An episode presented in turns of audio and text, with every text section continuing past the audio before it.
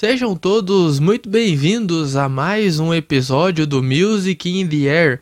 E hoje vamos falar de uma das bandas mais hypadas dos últimos anos. Venham comigo e conheçam a história dos californianos do The Neighborhood.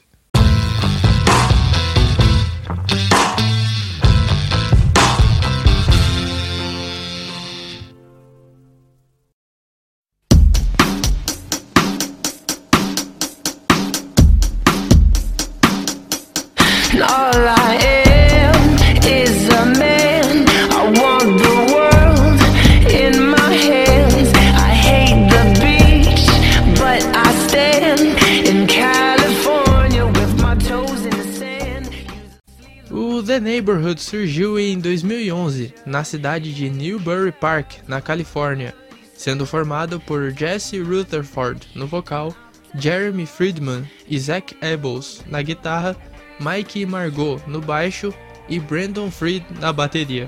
A ideia do nome de batismo do grupo surgiu pelo simples fato de todos nascerem e crescerem na mesma vizinhança, palavra que traduzida para o inglês se torna neighborhood.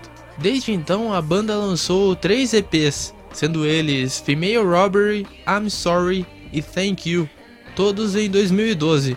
Mas logo no primeiro desses EPs, que o grupo teria seu primeiro sucesso.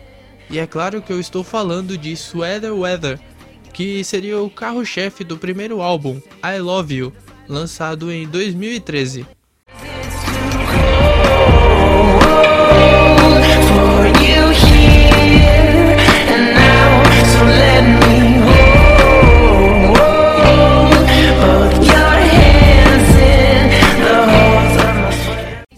Sucesso alcançado, os californianos foram convidados a tocar em um dos festivais mais importantes da música, o Coachella, apresentando músicas como Flawless, Female Robbery, Let It Go e Afraid.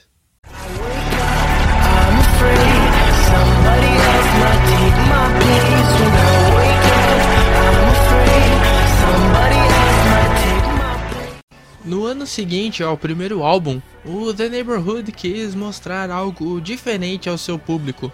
No dia 28 de novembro de 2014, o intitulado Hashtag 000 e FFF, ou preto e branco em código de cores, chegaria com músicas mais experimentais e com influências do hip hop, como podemos ver em I Can Even, que tem participação do rapper French Montana.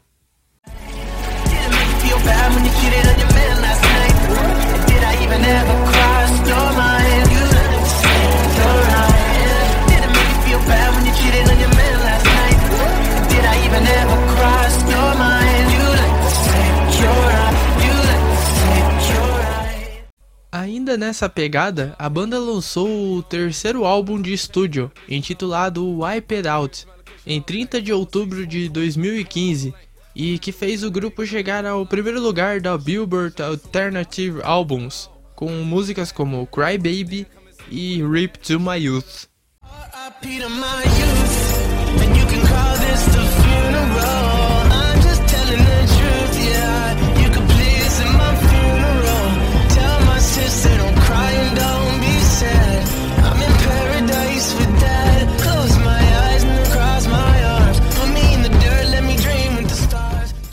Mas com certeza a música mais importante desse terceiro trabalho do The Neighborhood foi a icônica Daddy Issues, onde temos uma possível mensagem subliminar de Jesse ao seu pai na letra.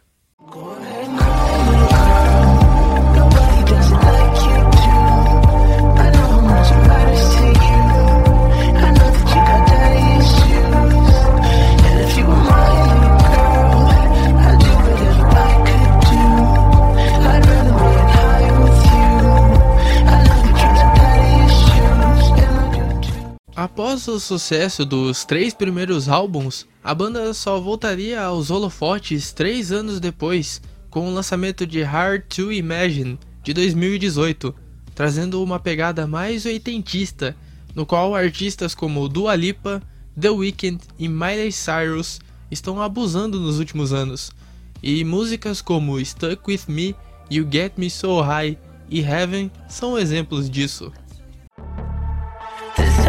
Something about you, baby.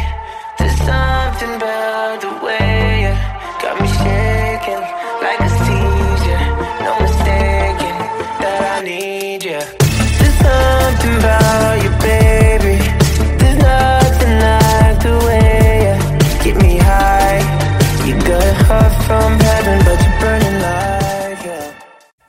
Mais recentemente, o The Neighborhood lançou seu mais novo trabalho, intitulado Cheap Chrome and the Monotones, que deixa de lado toda a estética minimalista com o excesso de preto e branco dos álbuns anteriores, focando mais na persona que Jesse assume ao se vestir e se pintar todo de prata, dando uma cara nova para a banda depois de todo esse tempo. Esse novo disco traz o bom e velho rock alternativo com letras curtas e profundas, assim como foi em toda a história da banda, tendo músicas que te fazem relaxar após um dia cansativo, valendo destaque para a faixa Cherry Flavored. Cherry flavored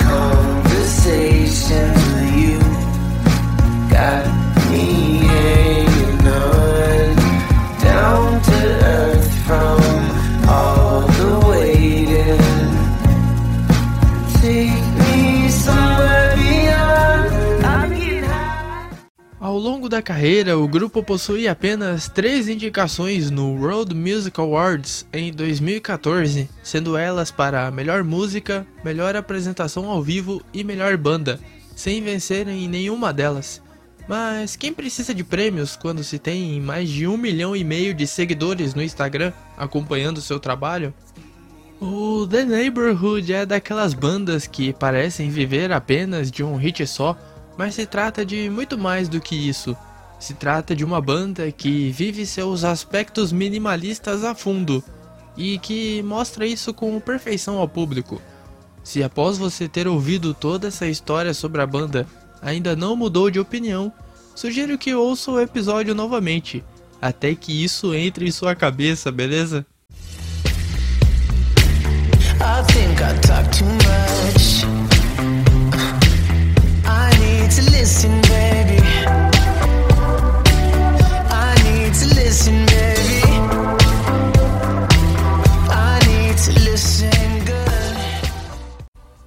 esse foi mais um episódio do Music in the Air. E me despeço de vocês com a música Cry Baby, dessa ótima banda que apresentamos hoje. Lembrando que uma playlist com as músicas citadas aqui está na descrição do áudio. Forte abraço a todos e até a próxima!